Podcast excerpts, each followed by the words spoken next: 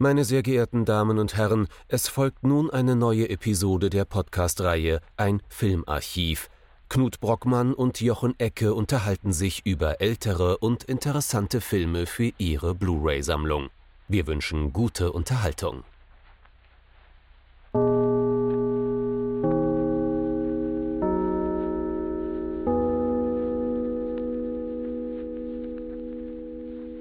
Hallo Knut. Hallo Jochen und hallo liebe Zuhörerinnen und Zuhörer zu einer neuen Folge von unserem Filmarchiv und äh, quasi zu einer Rückkehr in alte Zeiten, denn unser allererster Film war ja Kaltiki äh, von Mario Bava, äh, so etwas ein mhm. bisschen wie ein Science-Fiction-Film von ihm. Und äh, jetzt sind wir wieder bei Mario Bava, bei so etwas mehr wie ein Science-Fiction-Film, in Klammern aber nicht ganz, dazu später mehr, auch wieder von ihm. Und entsprechend, ähm, ja, willkommen zurück in unseren frühen Zeiten. Äh, äh, Rücksturz zu schrecklichen frühen Folgen, ganz genau. Ähm, ich weiß nicht, ich habe es schon lange nicht mehr gehört, keine Ahnung. Ähm, Grauenvoll, auch noch ganz schlecht geschnitten und und nur 30 Minuten. Wir hatten nicht viel zu sagen. Teufel und auch. sehr, sehr, ja, und, und, und, und ich klang so komisch Sing-Sang-mäßig. Also ich habe noch gar nicht mit dem, ich, ich habe noch gar nicht vergessen, äh, wie das so ist, mit dem einfach mal Ä und Ö zu sagen. Ich hatte so eine Panik zu reden. Du hattest noch nicht die volle Kontrolle über dein Organ. Es soll heute auf jeden Fall gehen um Planet der Vampire äh, von Mario Bava aus dem Jahr 1965. Äh, der Originaltitel lauert, äh, lauert, ja, er lauert auch, äh, lautet ja. Terrore nello spazio. Oh ja, das klingt ganz nach Vampiren, die wir ja auch in diesem Film echt nicht haben, auch wenn das Amerikaner wie Deutsche denken. Heißt eigentlich Terror im Weltraum, ne? Ist, genau. ist sehr viel passender, insbesondere wenn man es im Sinne von Anne Radcliffe interpretiert. Aber das machen wir gleich. Ganz genau. Terror im Vampirraum, äh, Weltraum, also Planet der Vampire. Äh, Mario Bava, einer unserer geschätztesten Regisseure, ich glaube mit Johnny Tose auch der der mit am meisten vorkommt im Archiv. Das hat persönliche Gründe. Ähm, und äh, ja, quasi einer seiner ganz, ganz berühmten Filme, der jetzt auch frisch äh, auf 4K komplett neu restauriert geworden ist und dann im Januar auch bei Koch Media erschienen, haben wir uns gedacht, so, ähm, wir müssen den Film ja besprechen, äh, weil wir haben jetzt Geld ausgegeben für die Disc, aber wir haben auch viel, viel mehr darüber zu erzählen. Ähm, mhm. Und ich denke, es ist einer der ja, man kann schon sagen, spannendsten Filme von Bava und auch ein bisschen der missverstandste ja. vielleicht. Aber darüber können wir jetzt ja gleich reden. Ähm, am Anfang lass uns die Handlung ein wenig aus dem Weg kriegen, so irrelevant sie doch zu sein scheint. Worum geht's? Auch da, auch darüber ist dann zu reden. Ähm, es geht äh, darum, dass ein, äh, dass ein Raumschiff, die Argos, mit ihrem Schwesterschiff auf einem geheimnisvollen Planeten notlanden muss, von dem ein ebenso geheimnisvolles Signal ausgeht äh, für die Besatzung der Argos, angeführt von Captain Mark Markery, nicht, nicht Marky Mark, gespielt von Barry Sullivan, geht es jetzt zunächst mal darum, äh, das Schwesterschiff auf diesem Planeten nach der Notlandung wieder zu finden. Aber es stellt sich auch relativ schnell heraus, dass es noch diverse andere Probleme gibt, wie beispielsweise, dass gleich nach der Landung alle an Bord von einer ja, einer seltsamen Gehirnwäsche unter, unterliegen und äh, versuchen sich gegenseitig an die Gurgel zu gehen. Sie werden nur von ihrem äh, Führer, ich sage jetzt mal bewusst Führer, an, anstatt, anstatt Captain äh, Mark davon irgendwie abgehalten. Ja, und äh, ja, dann äh, äh, passiert eben das, was man sich so ungefähr vorstellen mag. Es geht es geht zu Argos ähm, und äh, man muss leider feststellen, dass die allermeisten auf diesem Schiff tot sind, weil die sich eben tatsächlich an die Gurgel gegangen sind. Äh, später, wir sind wie immer der Spoiler-Podcast, ähm, wird sogar noch ein anderes Wrack gefunden von irgendeiner außerirdischen Spezies, dreimal so groß wie Menschen, humanoid, aber dreimal so groß, ähm, die wohl ein ähnliches Schicksal erlitten haben wie die Besatzung der Argos und der Galliot. Ähm, und äh, ja, irgendwann begegnen wir dann auch den titelgebenden Vampiren auf diesem Planeten. Wobei man auch sagen muss, die 60er hatten ja so eine Manie, die End-50er und die 60er hatten ja so eine Vampir-Manie insbesondere in Deutschland, da wurden äh, auf alle möglichen F äh, Filme wurde Dracula oder Vampire draufgeschrieben, wo im Original nie welche vorkamen. Aber ich, ich hau jetzt einfach mal Folgendes raus. Nie war es unpassender als bei diesem Film hier, weil es definitiv nicht um das geht, was Vampire meistens verkörpern. Denn Vampire verkörpern Menschliches allzu Menschliches. Ne? Ähm, es geht da immer wieder um ähm, Ideen wie das Abjekte, das heißt also Dinge wie Sexualität und Gewalt. Ähm, je nach Lesart von sowas wie Dracula geht es um Angst vor der Rekolonialisierung. Das ist die, äh, das, Kolonial, das kolonisierte Subjekt kehrt zurück, gerne mal nach Großbritannien ähm, und will uns jetzt unterjochen, äh, den weißen Mann unterjochen. Ne? Ähm, der Film hier hat nichts mit diesen menschlichen Dimensionen zu tun und auch praktisch nichts mit Kolonialgeschichte. und da sind wir eigentlich schon mittendrin äh, in unserer Interpretation des Films. Ne? Genau. Also ich, ich hatte mir ja am Anfang überlegt, sind es denn vielleicht passenderweise eher Zombies, aber auch das passt nicht so wirklich. Mhm. Wenn aber schon eher, weil es halt um Entmenschlichung geht. Das ist so mhm. vielleicht so das Einzige, wo das mit ein bisschen mehr zu tun hat. Im Kern geht es ähm, bei diesen Figuren darum, dass die Hülle übernommen wird von einem anderen Wesen, von einer anderen Wesenschaft. Mhm und ähm, das sozusagen damit halt auch einhergeht, dass wir eine Entmenschlichung haben. Das heißt also, der mhm. Körper bleibt da, aber der Geist ist halt sozusagen nicht dort oder er ist nicht mehr das, was wir denken, was er ist. Und dieses Entmenschlichte, mhm. das findet sich, und das ist, glaube ich, so die erste These, die wir in diesem Film haben, gar nicht erst, wenn diese Körper übernommen wurden, sondern es ist eigentlich von Anfang an da. Also wir mhm. haben es hier eigentlich mit einem Film voller ja, wie soll man sagen, Husks zu tun, ne? Wenn man es im Englischen sagen würde, also von, leere von so Hüllen. körperlich. Ja. Leere Hüllen.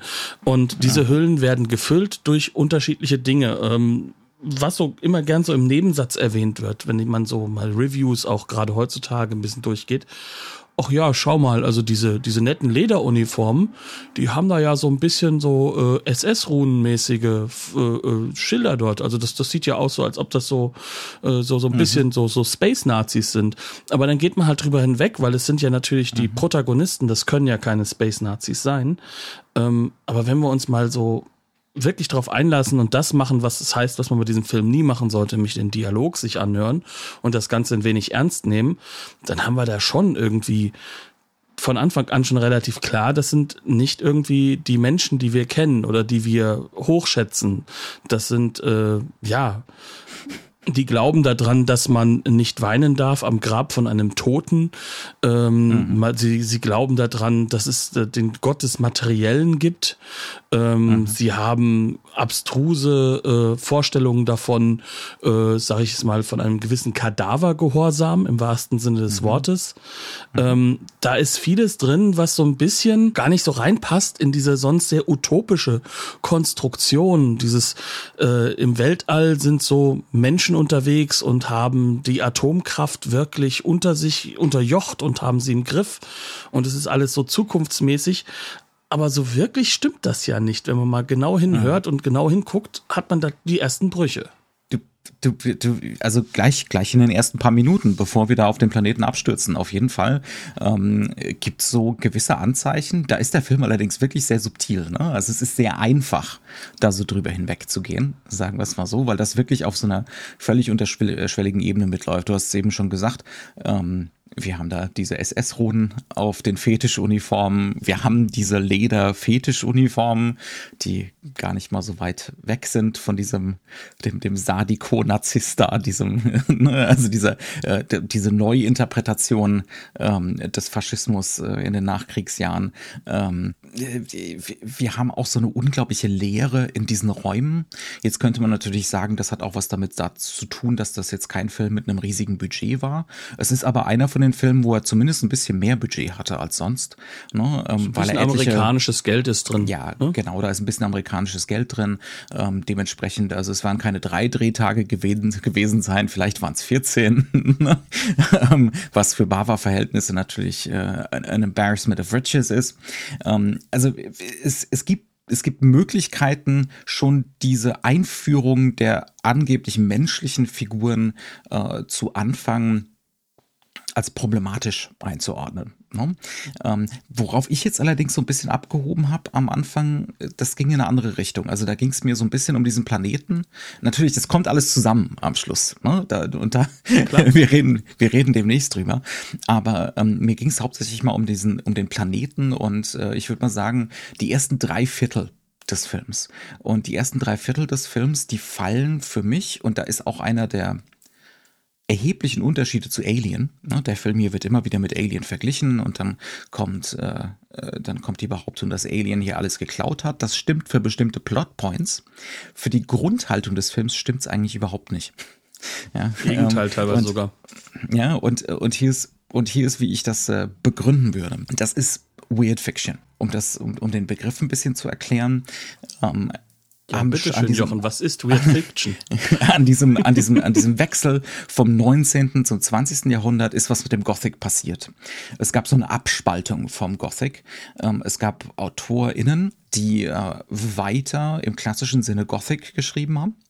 Ähm, und mit Gothic meine ich im Prinzip äh, die Spieleart dieses Genres, wo es um menschliche Belange geht. So wie ich es eben schon mal angekündigt habe äh, oder wie ich es eben schon mal meinte, ähm, dass es zum Beispiel bei einer Figur wie Dracula, Vampiren für gewöhnlich darum geht, Menschliches zu verhandeln. Ne, irgendetwas, was wir unterdrücken, was wir nicht als Teil unserer selbst sehen wollen, äh, Ängste und so weiter und so fort. Das geht weiter Sonst hätten wir natürlich heute keine Vampirfilme und äh, klassisches Gothic mehr. Das geht auch im italienischen Film weiter. Aber es gibt eine andere Abteilung, wo sich vom Gothic was abspaltet. Und das nennt sich Weird Fiction. Der bekannteste Vertreter von Weird Fiction und von Weird Tales ist natürlich bis heute Howard Phillips Lovecraft. Ähm, ohne, um den kommt man da nicht rum. Dafür steht HP. Ich dachte, man hieß HP. so wie, so wie, H, ähm, so wie HP Baxter, ist klar. Genau. und ähm, der und dann äh, seine diversen Epigonen und NachfolgerInnen äh, schreibt eben keine Geschichten über Schauerliches und Schauderhaftes, was mit dem Menschsein zu tun hat und das Menschliche verhandelt und auch die menschliche Sehnsucht nach so einer Verzauberung der Welt. Ne? Ähm, jeder, jeder Geisterfilm, wir haben es schon diverse Male gesagt, das Kubrick-Zitat ist ein optimistischer Film, ähm, äh, weil er ein Jenseits behauptet zum Beispiel ne? und damit so eine Verzauberung, so eine Übernatürlichkeit. Ähm, stattdessen geht es hier um die ziemlich radikale Verarbeitung äh, wissenschaftlicher Erkenntnisse und neuerer philosophischer Haltungen, äh, die dann zum Beispiel in der Mitte des Jahrhunderts in sowas wie Existenzialismus münden, nämlich die Erkenntnis, äh, dem Universum sind wir egal. Wir sind nichts. Das menschliche Leben ist nichts. Ähm, es gibt nur Bedeutung, sofern wir sie machen, aber es gibt keine a priori Bedeutung für das menschliche Leben. Irgendwas, was von vornherein reingegeben wird. Ähm, und dieser, dieser Erkenntnis, dieser doch ziemlich furchtbaren Erkenntnis, ähm, gibt Lovecraft und seine NachfolgerInnen dann eben eine Form in den Geschichten, in dem es immer wieder darum geht, dass etwas völlig anderes hereinbricht in unser menschliches Leben, in unsere Existenz, was anders ist, was radikal anders ist ähm, als unser Dasein. Es ist eben kein Monster, das metaphorisch irgendwas Menschliches verkörpert, sondern es ist das radikal andere, das uns konstant demonstriert, ähm, ne? äh, wir sind egal. Wir sind null und nichtig eigentlich in, in the grand scheme of things. Und ähm, genau in diese Kategorie gehört dieser Film hier. Also in diese Weird-Kategorie. Ich würde sagen, mindestens mal 80 Prozent der Laufzeit. Dann wird es so ein bisschen diffuser. Dann begeben wir uns mehr so in Richtung Gothic wieder, würde ich mal behaupten. Ähm, aber hm, zumindest einen erheblichen Teil der Laufzeit haben wir hier astreines Weird vor uns, haben wir eine astreine Weird Tale in so eine quasi Science-Fiction gewandt. Ähm, das ist für Bava jetzt nichts Besonderes, haben wir im Vorgespräch so ein bisschen festgestellt. Ne? Also man könnte nee.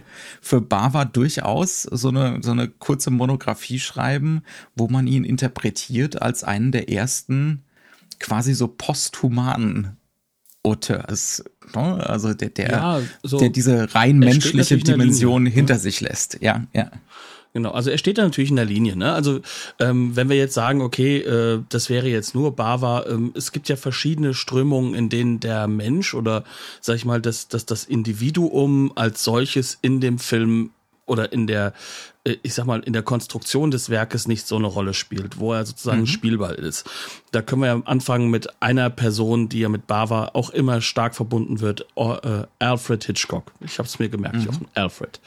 Ähm, der definitiv ein Regisseur ist, der äh, auch äh, sehr häufig und vor allem natürlich in Psycho, wo er ja auch stark darüber redet, in seinem Gespräch mit Truffaut, ähm, die die Figuren benutzt, um das Publikum zu triggern. Und in, in diese Richtung geht ja Bava von Haus aus auch sowieso schon.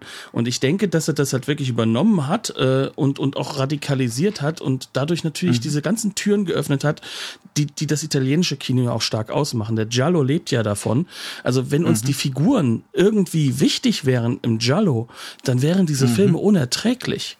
Genau, weil die ihre Gewalttätigkeit, ähm, die Gewalttätigkeit, die, die, die strukturelle äh, äh, Misogonie, die da drin stattfindet und ähnliches, mhm. ne, die, die müsste uns ja nahe gehen. Aber es geht ja darum, uns zu zeigen, wir sind ja komplett unwichtig. Also im klassischen mhm. Giallo, schau dir doch mal hier die ganzen brutalistischen Gebäude um dich herum an, diese moderne, in der bist du ja nichts wert, in der bist du ja nur, mhm. nur nichts und ein Spielball und lass uns doch mal mit diesen Spielbällen spielen, im wahrsten Sinne des Wortes. Mhm. mhm. Das ist sozusagen die eine Richtung. Und wenn wir jetzt natürlich sagen, Bava ist aber auch einer der Großmeister äh, der, der, der, Wiederauf, der Wiederaufarbeitung des Gotischen, also des Gothic, mhm. was er ja auch in vielen Filmen hat, dann ist natürlich dieser Schritt, das beides zu kombinieren und dann halt eben auf diese Weird Fiction zu kommen, gar kein schwieriger, sondern einer, mhm. der durchaus passend ist und der ja auch in seine Ästhetik reinpasst, weil seine Ästhetik mhm. ist eine des, des, ähm, des, des Realismus abweisenden. Also eine des mhm, ja. ähm, uns wirklich auch in so eine, in eine Form von, von ähm, abgehobener Strukturalisierung hineinschickenden. Ne? Mhm. Also wir, wir nehmen mhm. die Räume abstrakter wahr bei ihm. Mhm. Und das, das und hat einen und Sinn. Und es ist auch immer, eigentlich in fast allen Filmen, eine Ästhetik, in der der Mensch nicht im Zentrum steht. Ne? Nein, also es sind Mensch immer Filme, in denen maximal Teil der Ästhetik. genau. Und, ja. und, und wenn man es mal angucken, da können wir mal zu Kaltiki zurückgehen. Äh, lass uns doch mhm. mal an unseren Beginn gehen, wie wir mit dann durchaus ja auch äh, mit Bewunderung gesehen haben, wie er mit Made Paintings umgegangen ist äh, mhm. und und da wirklich es geschafft hat, die Figur, Erklären das mal Menschen, ganz kurz. Matte Paintings sind äh, im ganz klassischen Sinne wirklich Gemälde auf äh, Glasscheiben, die gleichzeitig mit, äh, mit dem, äh, was Figuren da spielen, kombiniert wurden. Ne? Also da war ein Teil des Bildes quasi abgedeckt mit einer bemalten Glasscheibe, ähm, die etwas vorgaukelt, das da sein soll, was nicht wirklich existiert. Ähm, und es gibt ganz viele Variationen von diesen Matte Paintings. Aber die nicht digitalen Matte Paintings sind tatsächlich gemalt und ursprünglich ne, auf, auf Glasscheiben gemalt. Genau. Und, und äh, jetzt muss man dazu sagen, Mario Bava, wo kommt er her? Er kommt aus einer gestalterischen, künstlerischen Familie, mhm. also ist auch ja. nicht die erste Generation Künstler. Er ist Special Effect Meister gewesen, und mhm. zwar einer der besten Europas, wenn nicht sogar der beste Europas. Mhm. Und er war Kameramann. Das heißt also, er hat gerade mit den Effekten in der Kamera gearbeitet. Und, und, und äh, wenn wir Kaltiki nehmen, diese Bilder sind so konstruiert, dass da, wo der Mensch vorkommt, also das, was sozusagen das Menschliche ist, ist immer in die Ecke gedrückt. Du hast diese riesigen gemalten, mhm. teilweise aber auch noch neu reinprojizierten Bilder. Das heißt, wir haben mehrere Paintings hintereinander plus Projektionen, die noch auf äh, andere, äh, sag ich jetzt mal, äh, Glaswände kommen. Und irgendwo ganz unten in der Ecke, da sind dann die Schauspieler. Und mhm. das ist in diesem Film nochmal radikalisiert. Hier mhm. hast du riesige Räume, die sowas von irreal sind, die auch gar nicht in Wirklichkeit riesig sind, weil das ist alles in einem kleinen Studio gebaut eigentlich, ne? und die werden erweitert durch wieder solche Mad Paintings. Und es geht wieder darum, die Figuren, ich sage jetzt extra nicht Menschen, Spoilercast, es sind keine, ähm, diese Figuren sind immer äh, ganz unten in die Ecke gedrängt. Sie sind andauernd nur Teil von etwas Großem und dieses Riesige, das sind abstrakte Räume. Das sind Räume, die äh, sehr stark von Farbe durchflutet werden und zwar immer unterschiedlichen Farben und zwar immer auch Farben, die nicht als natürlich also als natürliches Technicolor-Kino wahrgenommen werden.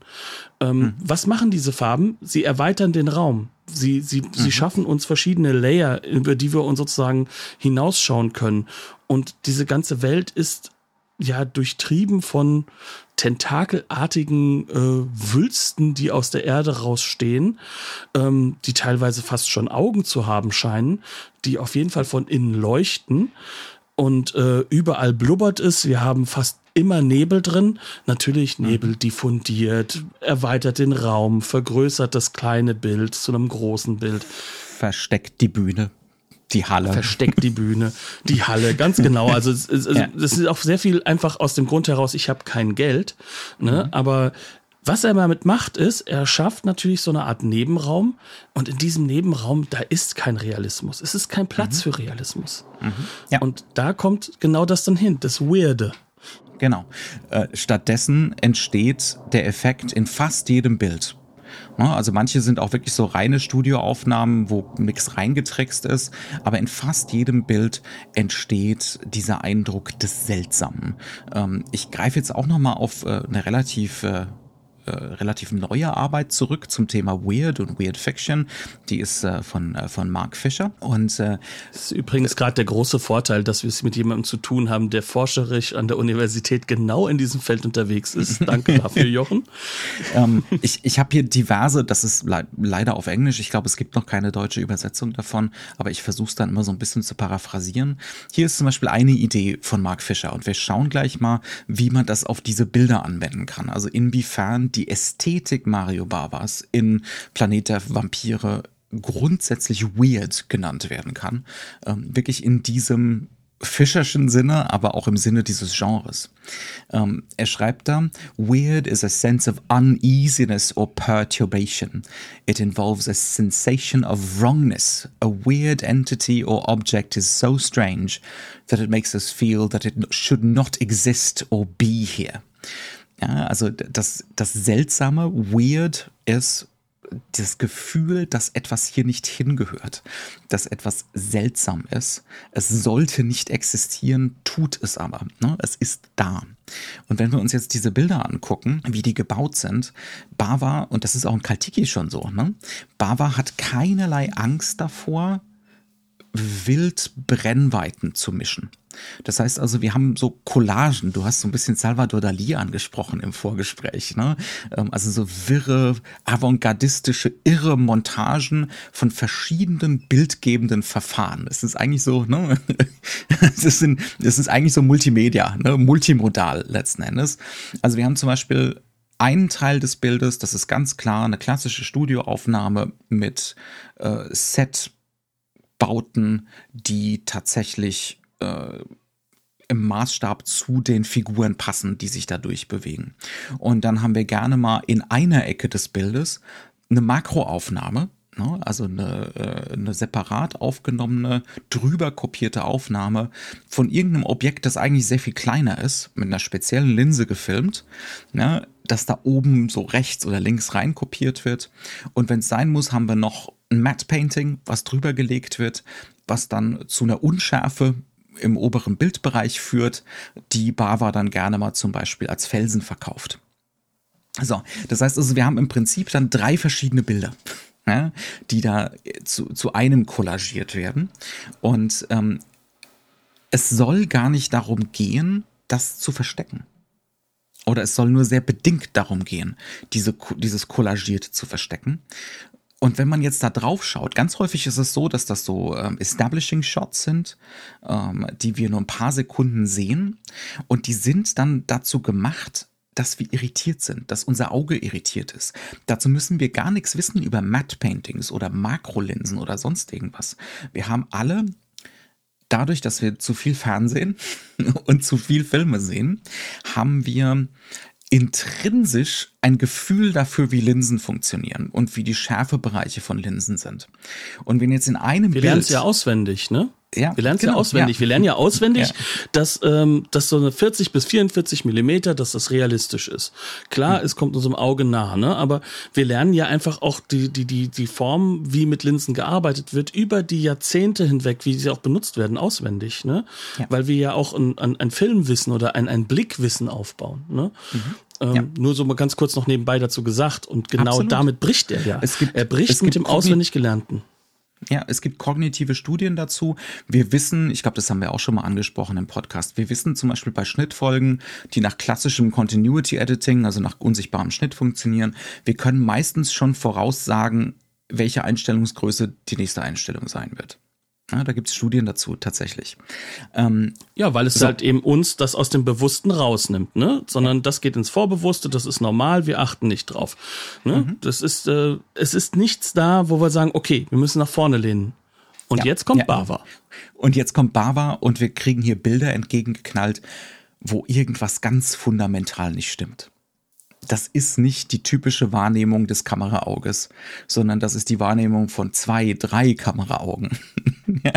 ähm, also irgendwas ist fundamental an der Wahrnehmung dieses Ortes falsch, wie wir diesen Ort wahrnehmen und auch wie dieser Ort aussieht. Ne? Also äh, die ganze Ästhetik des Films ist fundamental weird, weil sie so radikal abweicht davon, wie Film Mitte der 60er und auch heute noch eigentlich funktioniert. Eine Einstellung, Ja. eine Linse. Ne? Ja, Und jetzt kommst du halt an so eine Stelle, wo du dann sagen kannst, dann entsteht natürlich auch der Eindruck, den du dann sehr häufig liest, das ist Camp. Ne? Das ist halt einfach Camp, weil es ist radikalisiert. Du hast natürlich äh, die, die Fetisch-Elemente mit drin. Äh, das kannst du dem Camp zuordnen. Oder äh, wie Niklas Winning-Renfen sagt, ähm, ja, das wäre Pop-Art. Hat aber mit Pop-Art eigentlich gar nichts zu tun, außer dass es bunt ist. Ähm, das, das heißt also, ja, ich wage es gerade einem herausragenden Regisseur zu widersprechen. Äh, äh, ihr dürft auf mich einhauen. die haben auch nicht immer recht. Nö, muss Aber er ja auch haben gar immer nicht. nee, muss ich auch nicht. Ähm, Ja. Will ich gar nicht. Wäre ja schrecklich, brauche ich keine Gespräche mehr führen. Ähm, Mhm. Nee, also kommen, kommen wir einfach mal auf den Punkt zurück. Ähm, was, was haben wir hier also? Wir haben hier eine Farbästhetik, die soll dich aus dem Normbewusstsein rausholen. Eine Farbästhetik und halt eine, ne, ganz klar die Linsenwahl, die, die, die das Kollagierte an den Bildern. Ähm, Die Linsenmenge, die Art und Weise, wie an manchen Stellen mit Shutterlinsen sogar gearbeitet wird. Es gibt so eine Szene, wo wir diese Wiederauferstehung haben, wo dann plötzlich eine ist so Unschärfe ein drin ist, eine Shutterlinse, drauf, ja. ein Shutter-Effekt drauf, Sch- eine, eine, eine natürlich auch eine klassische Verlangsamung des Bildes. Ähm, also das sind so Brüche, die sind für 1965 sehr, sehr radikal. Ne? Und, und gerade für jemanden, der durchaus jetzt, sage ich mal, auch schon einige Jahre auf dem Buckel hat als Kameramann, wo du sagst, das ist gewollt, das ist nichts, wo Ja. du sagen kannst, irgendwie, das wäre jetzt falsch oder so. Nee, es ist gewollt. Und Er macht das jetzt Das- auch, weil er es gerade kann. Ne? Das muss man auch dazu sagen. Er hat äh, drei relativ große Erfolge hinter sich. Sein Debütfilm, äh, auf Deutsch Die Stunde, wenn Dracula kommt. Und dann die drei Gesichter gibt der wieder Furcht keinen Dracula. gemacht. Ja, auch da kein Dracula. Die, Genau. die drei Gesichter der Furcht ähm, und noch ein, auf jeden Fall alles relativ erfolgreiche Filme. Das heißt also, er kann sich jetzt was rausnehmen und er nimmt sich was raus. Ne? Also äh, das ist ein, das ist ein avantgardistischer Film. Punkt. Also ich würde das Ja. ne, nicht anders sehen. Ja, das ist, äh, das ist avantgardistisches brachial, Kino. Aber Also es ist die ganze- so, es ist Avantgardismus ohne ohne aber also ich sag mal in der Hinsicht erinnert das so ein bisschen schon vielleicht an Pop Art wieder, weil das ist verbindet ihn ein bisschen mit den äh, äh, mit dem Film, äh, wo wir es hatten mit Andy Warhols Frankenstein. Wir benutzen auch diese Elemente, aber aber in einer ganz ganz anderen Form. In einer ganz anderen Form. Also Avantgarde wird hier anders genutzt. Es gibt Ja. keine Idee davon, hier Camp zu konstruieren, sondern die Idee ist es, dass du am Anfang vielleicht auch unterschätzt, auf was du dich da einlässt, aber durch diese konstanten Verzerrungen auf der Textebene, sag ich jetzt mal so, auf der Handlungsebene, sind wir ja trotzdem total involviert. Ab plötzlich Minute 15. Und wir, wir sind verwundert, weil wir waren die ganze Zeit auf Distanz zu dem Film, mhm. weil wir auf den Figuren ja. zu Distanz sind und sind die ja relativ egal. Aber plötzlich dieses, dieses und dann Element funktioniert hervorragend, mhm. aber eben hintenrum ja. durchs Auge wegen dieser Weirdness. Genau, es, es funktioniert nicht, weil wir mit den Figuren mitfiebern, sondern es baut sich, Mark Fischer spricht auch davon, die Weird Fiction bedeutet nicht Horror. Horror heißt, wir haben Angst. Um, ähm, und wir, wir leiden mit den Figuren mit um, ähm, und wir, wir müssen das projizieren können. Mhm, genau, wir fürchten Übrigens uns Alien, Ne? Ja. Das macht Alien. Projektion, Alien Projektion, Projektion. Gothic und Horror, aber nicht in diesem Sinne oder weit weniger weird. Ähm, weird Fiction ist eher die Faszination für die Andersartigkeit, die irgendwoher auf uns herein, ne, hereinbricht, ähm, aus ne, von irgendeinem Ort, den wir nicht kannten, den wir nicht wahrnehmen können, ähm, der jenseits unserer Wahrnehmung und unserer Vorstellungskraft liegt. Und das bricht plötzlich auf die Figuren und damit auch auf uns als ZuschauerInnen ne, heraus. Ähm, und das ist am, am deutlichsten merkt man es an der Ästhetik, aber es ist überall. Also ich würde zum Beispiel sagen, das geht gleich los bei dieser Aggression, die plötzlich die Figuren füreinander empfinden. Sie gehen ja alle kurz nach der Landung aufeinander los ne, und das endet beinahe Bis auf tödlich. der Führer. Genau, bis auf äh, der Captain, der, der Führer, äh, der Captain, der, der natürlich als einziger bei der Landung aufrecht sitzt, alle anderen völlig fertig von der, äh, von den von der hohen Gravitation, der aber Captain, eher, mm, ja, der Führer hält 40 mm. G aus. Mhm. Mhm. Genau. das ist gar kein Übermensch hier. Instant. Ja. Nein, nein, nein, nein, nein. Jedenfalls gehen alle kurz nach der Landung aufeinander los. Und im klassischen Gothic wäre der Grund dafür jetzt, das ist Triebabfuhr. Ähm, das ist irgendetwas, was die ganz tief unten ne, in sich äh, tragen und jetzt äh, findet es eben seinen Weg nach draußen. Ne, Abjektion, ne? Ähm, wir müssen uns jetzt prügeln, wir müssen uns gegenseitig umbringen. Aber in diesem Film ist das ja eben nicht menschlich. Diese plötzliche Gewalt, ne, die auch immer wieder den Film bestimmt, sämtliche Gewaltausbrüche in diesem Film sind keine Gewaltausbrüche aus menschlichen Gründen, sondern weil das andere plötzlich das eigene Handeln bestimmt. Also so geht's, so geht's schon los. Wir haben auch sonst bei der ganzen Kameraästhetik und bei der Kamerastrategie, das sind jetzt Sachen, da werden jetzt manche die Nase rümpfen und sagen, haben wir heute schon tausendmal gesehen. Mitte der 60er aber nicht. Wir haben zum Beispiel Kamerafahrten immer wieder, die unmotiviert sind. Die unmotiviert anfangen. Also eine Kamera, die sich einfach durch den Raum bewegt, aber keiner Figur folgt. Das ist im klassischen Kino eigentlich verboten. Das macht man ja, nicht. Das kommt, ne? das kommt gerade erst auf verschiedenen Ecken und Ebenen kommt das so langsam auf, ne? Und mhm. es kommt natürlich in diesem, in diesem äh, Off-Kino auch vor. Ähm, das heißt also, wenn wir jetzt mal Bava wegnehmen, also wir, wir haben ja jetzt halt auch so die ersten Horrorfilme, in denen das natürlich auch mit dem Unmotivierten kommt. Und da kommt ja auch mhm. die Gefahr, dass du das dann miteinander verbindest und daraus dann wieder Gothic machst, ne? Ja. Ähm, ja. Weil ja natürlich Weird Fiction und Gothic schon zwei Seiten der gleichen Medaille sind. Es ist die Weiterentwicklung. Ja. Es ist, es ist ja ne? die philosophische Weiterentwicklung, die, die genau. posthumane Weiterentwicklung ne, des Gothic. Genau. Ähm, ja. Dann, wir haben diese unmotivierten Kamerafahrten, die erst irgendwann motiviert werden. Also das Menschliche wird so nachgereicht und wir dürfen erstmal ganz lange spekulieren, relativ lange, ähm, wer, wessen Blick wir hier eigentlich gerade einnehmen, ne, warum die Kamera sich hier gerade bewegt. Ähm, dann kann, wir können auch mal ein bisschen drüber reden, was der Film mit Expressionismus macht. Du hast zum Beispiel jetzt schon von diesen Tentakeln gesprochen, wir haben von den Lichtern gesprochen, ähm, wie die Räume aussehen. Man könnte jetzt ja sagen, das sind eigentlich so, auch in ihrer Künstlichkeit, sind das expressionistische Räume. Ja, aber eben auch definitiv. nicht. Ne? ja, aber eben auch nicht, weil der ja. Expressionismus ja doch noch immer irgendwo einen menschlichen Blick herausfordert. Ja. Und, ja. und äh, der Mensch ist hier ausgeschlossen. Also er ist auf jeden genau. Fall im Bildlichen ausgeschlossen. Ne? Der Expressionismus will menschliche Innerlichkeit ausdrücken. Ne? Ähm, und hier, Dafür brauchst du einen Mensch. Und hier drückt diese Landschaft und drücken diese Räume die Andersartigkeit, die radikale Andersartigkeit dieses Planeten aus und, und der Bewohner dieses Planeten. Ne? Ähm, das ist wir, lass, lass uns mal wirklich dieses radikal andere nochmal so ein bisschen hervorheben. Ja. Das ist im Endeffekt, wenn wir schon Lovecraft hatten, ne? also man, man darf jetzt auch nicht vergessen, was, was ist jetzt in den 60er Jahren? In den 60er Jahren, wir haben diesen Umbau unserer Gesellschaft. Wir fangen an, immer radikal subjektiver zu denken, vor allem halt eben in der kapitalistischen Gesellschaft. Die kapitalistische mhm. Gesellschaft findet auch eine extrem egoistisch mhm. oder ego-getriebene Gegenkultur, was jetzt negativer klingt, als es gemeint ist, sondern sie denkt die aus dann ihrem wieder Individuum gut vereinnahmt heraus. werden konnte. Ja. ja, die konnte dann halt auch wieder eingehegt werden später, aber es ist trotzdem, es ist ein Ich gegen die Gesellschaft ne? und daraus mhm. hat sich eine neue Gemeinschaft gebildet, diese Gegenkultur und das alles ist sehr stark davon ausgehend, dass es eben ein menschliches Ich gibt und dieses menschliche Ich, gerade in der Gegenkultur, hat ja diese Dystopie und diese Utopie die immer schön miteinander verwoben. Mhm. Und jetzt gehst du hin und hast eine Andersartigkeit, wo du gar nichts hast. Du hast gar keine, mhm. kein Ich. Das ist ja der Horror schlechthin. Also du kannst die Dystopie eine Generation ran, ne, die, die die Individualität über alles setzt ne, und das auch äh, sozusagen ähm, als Kampfansage sieht gegen, gegen genau. das Establishment.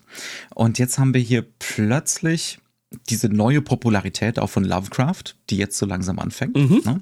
Und diese Warum neue Popularität wohl? von Weird Fiction, weil genau dieser Generation jetzt hier das größtmögliche Grauen vorgeführt wird. Es ist kein Horror, es ist ein Grauen, im wahrsten Sinne des ja. Wortes. Und genau ja. daran mhm. setzt dieser Film an. Dieses ich als Individuum, dieses, das, was wir gerade absolut setzen, die Individualität, die zählt im Großen und Ganzen nichts. Ja, ähm, der, dieser absolute Wert, den ich hier setze, der ist eben nicht absolut. Das ist zumindest die These von Weird Fiction. Ne? Ähm, und, und, das hat sich also, ja auch dann, äh, ja. nur um diese Generation noch ein bisschen einzufangen, genau diese Diskussion kommt ja auf. Ne? Also äh, wir haben ja gerade äh, diese ganzen Diskussionen halt auch in der, in der Linken, also auch in dieser Gegenkultur. Diese amerikanische Gegenkultur ist natürlich sehr radikal individualistisch, aber in Europa hast du ja auch diese, diese andere Richtung. Du hast ja genau das, wo das eben verhandelt wird. Du hast mhm. Sartre und Co. Ne? Ähm, mhm. Äh, das, das heißt also, du, du bist ja hier auch auf dem besten Wege, das halt auch herauszuarbeiten, wie mhm. wenig der Mensch ist. Mhm. Ne? Es gibt, was, es was Existenz Grund, überhaupt warum, ist. Warum Sartre zum Beispiel mit Händen und Füßen nur sich dagegen wehrt zu sagen, das ist hier Nihilismus. Ne? Weil das ja. halt grauenhaft wäre. Ne?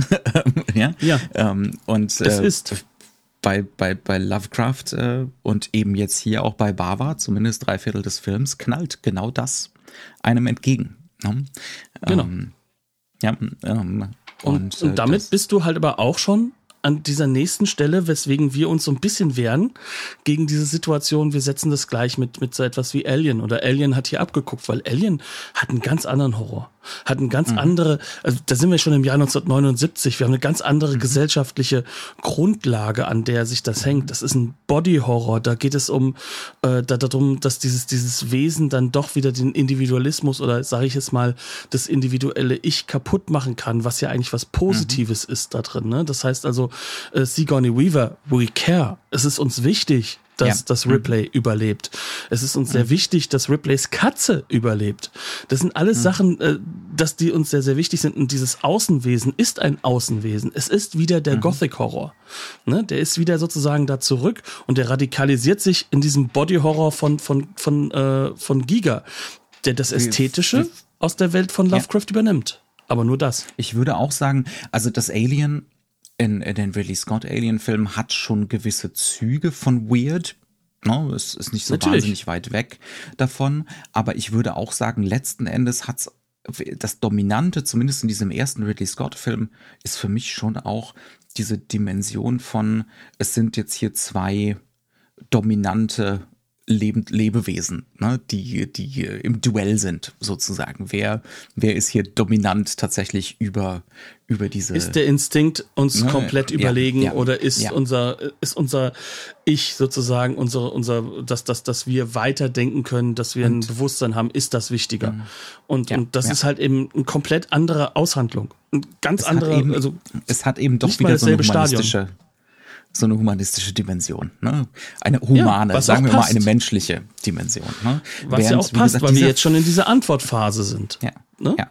Während es in diesem Sorry. Film uns wirklich ja in keiner Weise juckt, wer hier lebt oder stirbt. Ne, also das ist jetzt nicht, das ist jetzt nicht, weil ich äh, ne, moralisch vergletschert bin, sondern äh, der Film ist nicht so angelegt. Ne? Das, das soll uns nee, nicht, das, das soll uns nicht kümmern. Ja. Das Schauspiel ist sogar so angelegt. Und da würde ich mhm. sagen, das ist nicht mal nur, weil es in Anführungszeichen schlechtes Schauspiel ist, wie es dann immer so gerne heißt, sondern es ist entmenschlichtes, mhm. entrücktes Schauspiel. Mhm. Es ist affektisches Schauspiel. Du sollst gar nicht erst auf die Idee kommen, dass das Menschen sind. Du sollst relativ früh schon das Gefühl haben, äh, die sind ja aber auch schon im wahrsten Sinne des Wortes weird. Mhm. Die sind ja komisch. Mhm. Und dann mhm. radikalisiert sich das mit diesen Räumlichkeiten drumherum und dann entsteht da plötzlich ein Kampf.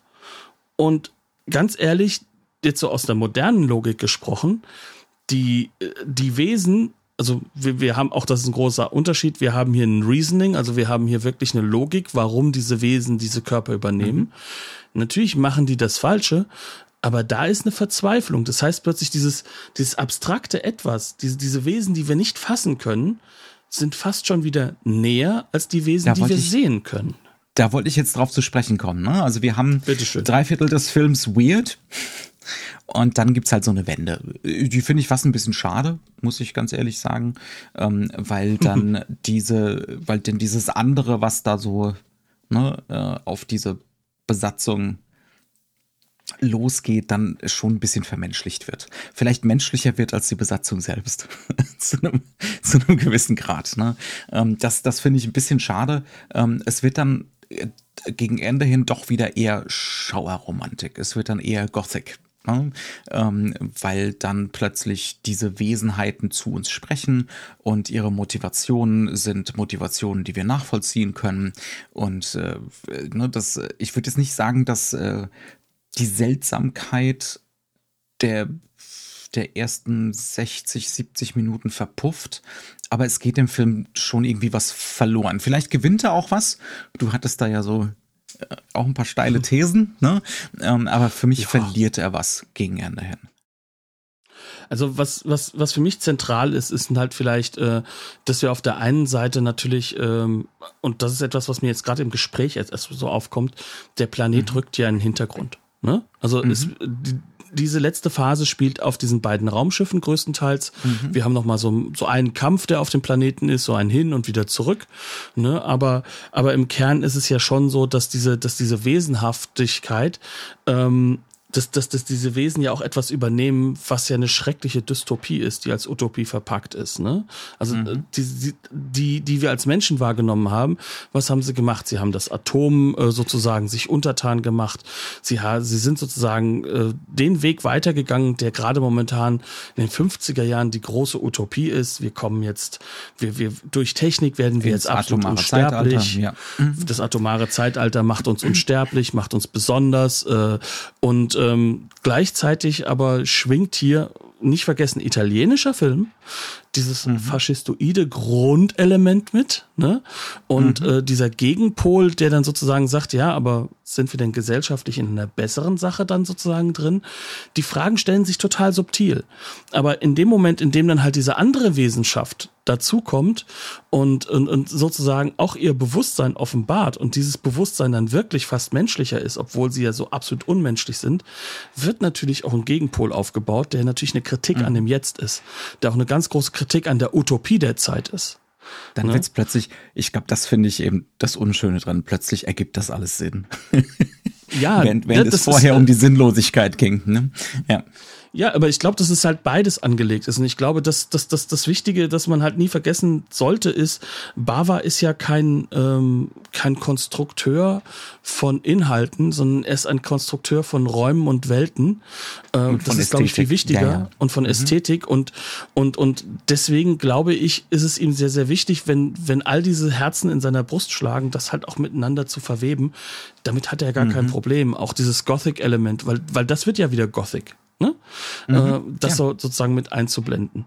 Ich finde es jetzt nicht falsch, vor allem wiederum, Achtung, Spoilercast, wenn wir dann bemerken, dass am Ende äh, diese Wesenschaft ja gewinnt. Und das ist nichts mhm. Schlimmes. Mhm. obwohl jetzt die Menschheit in Gefahr ist. Aber was sehen wir? Mhm. Wir sehen halt einfach auch unsere radikale Moderne. Wir sehen Bilder von New York des Jetzt. Ne?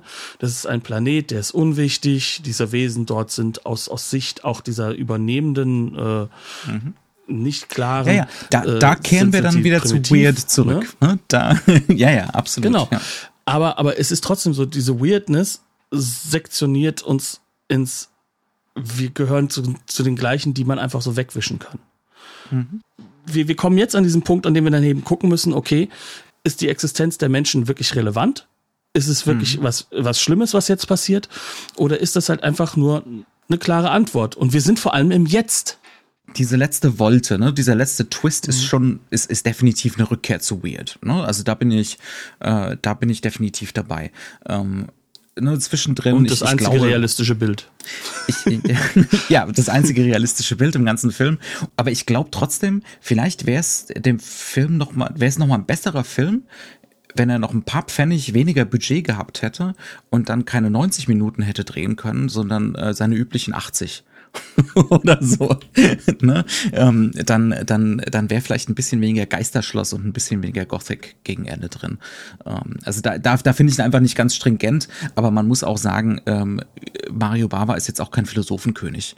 Ich glaube, seine, seine, und der Film will das auch nicht sein, aber seine große Leistung ist tatsächlich für mich das ist das, was ich für heute auch aus dem Gespräch mitnehme. Das ist eine Ästhetik zu finden und stilistische Strategien für eine Weird Tale wirklich in den Film zu heben, ne? also aus der Prosa in den, in den Film zu heben.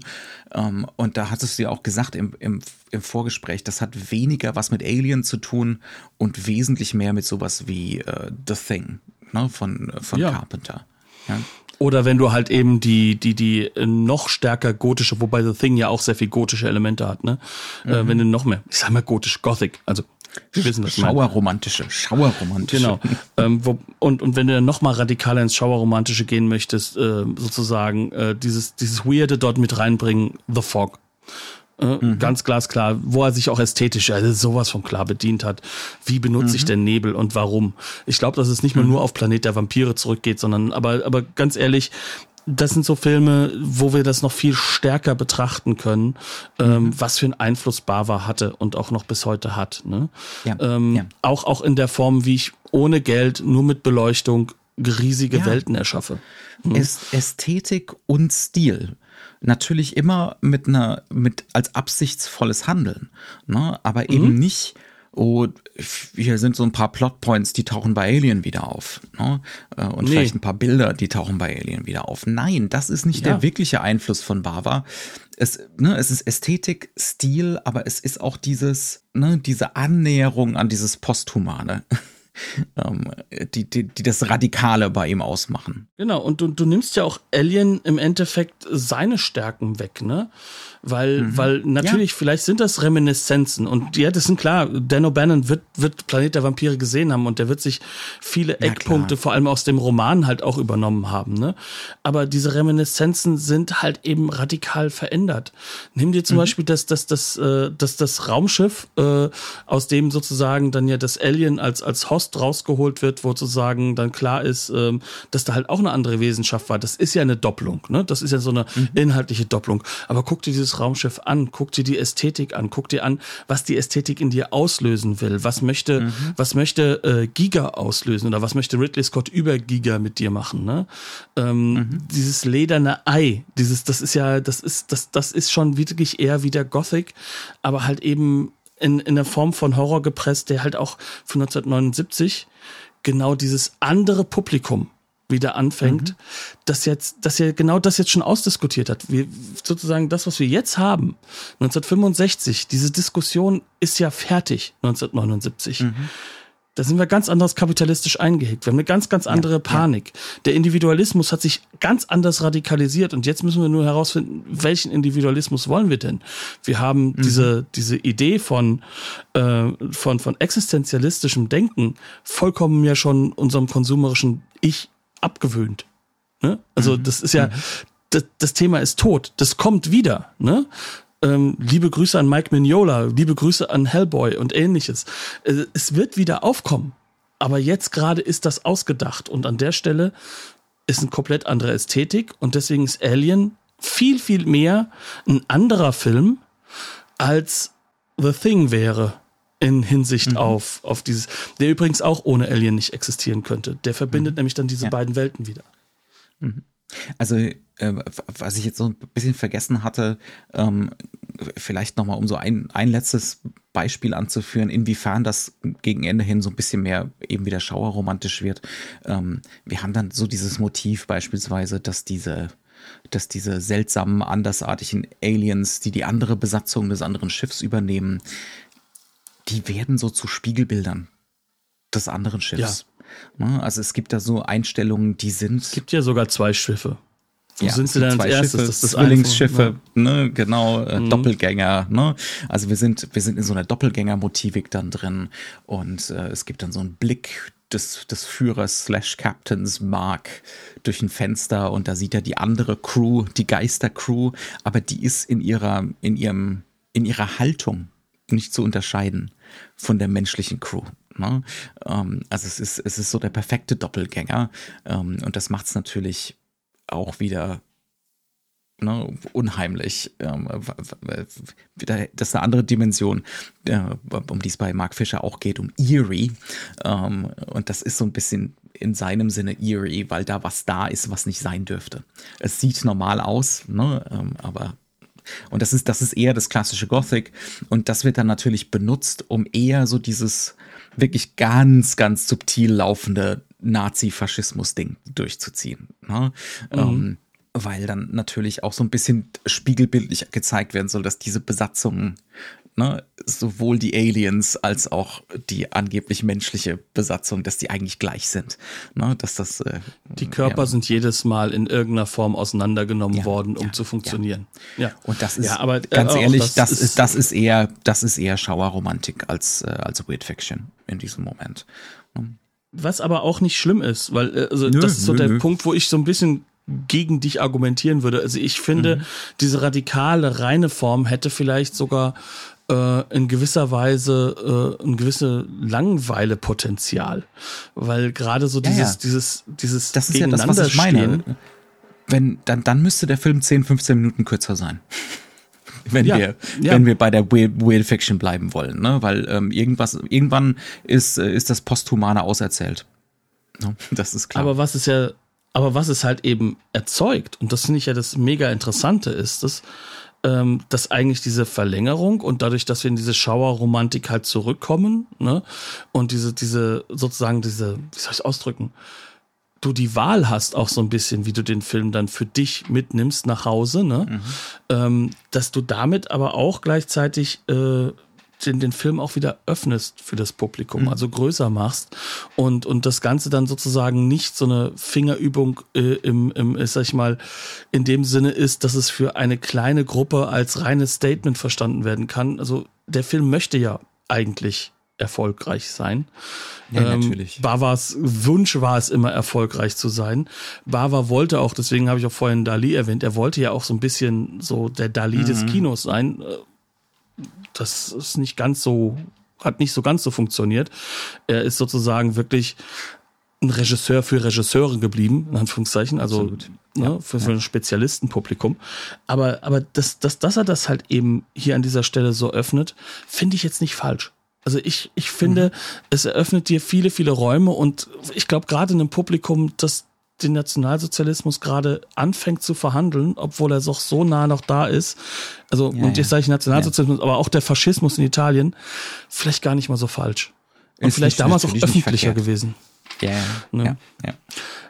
Aber gut, gut, lass uns, ähm, bevor wir ganz, ganz hast, zum Ende kommen, ja. nur noch eine Sache nochmal erwähnen, weil das glaube ich, das ist so der Grund, wofür ich einladen würde, ist, schaut euch die Bilder mal einzeln an. Geht mal mhm. hin und ja. guckt euch an, wie die konstruiert sind. Das ist eine sind. sehr gute Idee. Was, ja. mhm. was für eine Cleverness in diesen Bildstrategien steckt und, mhm. und wie aus nichts unglaublich viel gestaltet wird. Und vielleicht passt es doch deswegen zu Carpenters Frühwerk sehr gut dazu. Ähm, aber, aber das ist schon einzigartig äh, in der Art und Weise, wie er es gemacht hat wo, wo Carpenter und Mario Bava natürlich äh, die, die, Scheidung einreichen, ist in, Ästhetik und Stil. Ne, weil äh, Mario ja. Bava könnte von der Schlichtheit eines Howard Hawks oder so nicht weiter entfernt sein. Ne? Der, er ist halt ne, Italiener, Katholik, äh, Barock. so ist das nun das mal. Wäre so, ne? Das wäre so, als wenn Carpenter sich größtenteils von Sergio Leone, nicht von John Ford hätte äh, interpretieren lassen. Nee, also nee, natürlich sind die weit nee, weg voneinander. Was ich nur meine, ist, mhm. Strategien zu finden, um Bilder viel größer wirken zu lassen, Welten viel größer zu wirken zu lassen, als das, was man hat. Weil, warum ja. haben sie denn ein Raumschiff? Es hat doch nur einen einzigen Grund. Ich beleuchte es ein bisschen unterschiedlich, habe es immer wieder gleich. Sie haben eigentlich nur drei Räume und, und ein einziges mhm. äh, Prop für, für, für den und äh, diverse Tentakel. Pappmaché-Tentakel. Und, und, und alles wird durch Beleuchtung immer wieder neu gesetzt. Kamera ein bisschen verschieben, neue Beleuchtung, oh, zweite Tür, obwohl es die gleiche ist. Mhm. Und, und dann hast du, ja. da hast du so viele Möglichkeiten, die dann plötzlich da entstehen. Ne? Ähm, also dementsprechend, also das ist schon mega. Also ja. wie man ohne Geld so eine visuell barock ja. ausgestattete, nicht nicht barock von der Sichtweise her, sondern von der Menge dessen, was man daraus mhm. macht. Das ist schon unglaublich. Ja, ja. Lass uns noch einen letzten Punkt kurz über die Blu-ray reden. Ja, ähm, du hast ja schon gesagt, es ist, aber es ist nicht bei Koch Media erschienen. Ne? Die sind bestimmt ganz traurig, dass wir Koch Media sagen anstatt Playon. Man heißt ich jetzt bin ein Playon. alter Mensch. Ähm, als äh, das ist eine italienische Restaurierung in, in 4K sogar. Die ist wunderschön. Sogar der Sohn von Mario Bava, Lamberto Bava, in den Extras ist der Meinung, dass die, äh, dass die äh, Farben genau richtig getroffen sind. Und er war dabei, als das ganze Ding gedreht wurde. Also von daher. Ne, Regieassistent. Ja. Und das Ganze ist noch voll gepfropft mit allen Extras oder mehr oder weniger allen Extras, die in sämtlichen internationalen mhm. Versionen dieses Films jemals mal dabei waren. Also, pff, ne? Ja, und natürlich hast du mit, äh, Genau, und du hast natürlich mit Nicholas Winding Reffen jemanden sozusagen der Tarantino unserer Zeit für das Ausgraben mhm. der, der alten Filme, die keiner mehr so mhm. richtig auf dem Schirm hat und sie wirklich im großen Publikum durch seine Popularität zur Verfügung zu stellen.